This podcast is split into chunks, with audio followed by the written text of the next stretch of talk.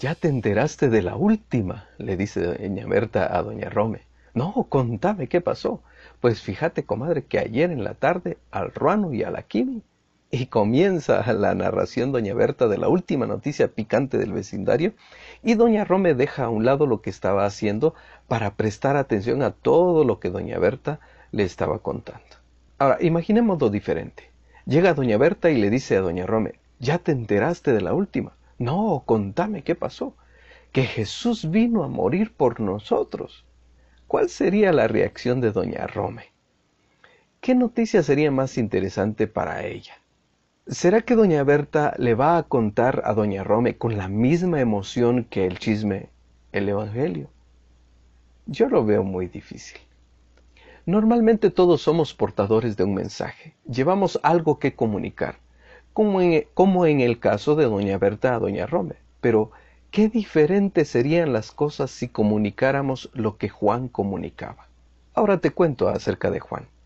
En la parada de buses que estaba a un costado donde antes era la Plaza Ciani, se subió Juan a uno de los buses. Juan, un varón que se veía entre los 25 a 30 años más o menos, vestía un saco color azul claro, camisa y pantalón blanco. Luego de hablar un momento con el conductor, se dirige a los pasajeros. Su discurso fue más o menos así. Estimados amigos, en esta mañana no vengo a pedirles dinero ni ayuda alguna. Solo quiero compartir con ustedes una buena noticia. Si usted está pasando por situaciones difíciles, problemas o enfermedad y siente que no tiene salida, déjeme decirle que sí hay una salida. Cristo es la salida, Cristo es el camino, Cristo es la solución. Por unas calles más continuó hablando de Jesucristo a los que íbamos en el bus, y como era de esperarse, algunos le prestaron atención y otros simplemente lo ignoraron pero su forma de compartir el Evangelio de Jesucristo era apasionante. Yo sentía un escalofrío, aparte de vergüenza porque era algo que yo debería de hacer. También sentía admiración por aquel hombre porque sin dudar hablaba de la palabra del Señor públicamente. Se veía seguro de lo que decía. No sé si alguien que viajaba en aquel bus entregó su vida al Señor o no, o si todos ya conocían al Señor como yo. No sé si Juan pensaba en todo eso o no, o qué luchas tenía Juan, pero sin importar que él compartía la palabra, regaba la semilla, lanzaba la red al mar.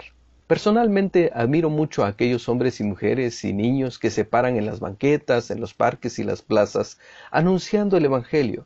Yo creo que de ellos es que se habla en el libro de Proverbios 1, 20 y 21, donde dice, La sabiduría clama en las calles, alza su voz en las plazas, clama en los principales lugares de reunión, en las entradas de las puertas de la ciudad, dice sus razones. Dicho sea de paso, si tienes oportunidad de darles algo, hazlo pues yo creo que el Señor los está usando para seguir anticipando y anunciando a este mundo lo que viene. Alguno dirá, ah, pero es que no has escuchado a un señor que se pone a hablar en contra del vestuario de las mujeres, ¿cómo habla de feo? Hasta el infierno lo manda a uno o a quienes lo escuchan.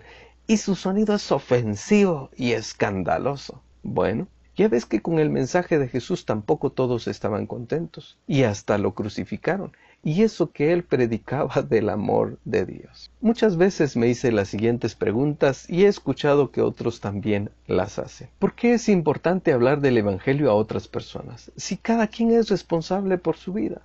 ¿Por qué en las iglesias se enseña que hay que evangelizar? ¿Por qué los cristianos hacen esto? ¿Qué interés tienen? O preguntan, ¿quiénes son los que deben compartir el, Evangelio? ¿Todos o solo el pastor y los líderes? Hay muchas respuestas a estas preguntas. Por ahora solo daré dos de la Biblia y mi respuesta. La primera está en Juan 9, la que aquel hombre dijo, una cosa sé, que habiendo sido ciego, ahora veo. Por naturaleza nacimos pecadores, ciegos espiritualmente, pero en el momento en que Cristo nos perdona, ya no somos más ciegos, ni guías de ciegos. Ahora vemos y podemos ayudar a otros a que también vean. La segunda, la de los que dijeron, porque no podemos dejar de decir lo que hemos visto y oído en Hechos 4:20, y murieron como mártires a causa de su fe en Cristo. Mi respuesta es, no hablo de lo que otros han experimentado, sino de lo que el Señor ha hecho en mí.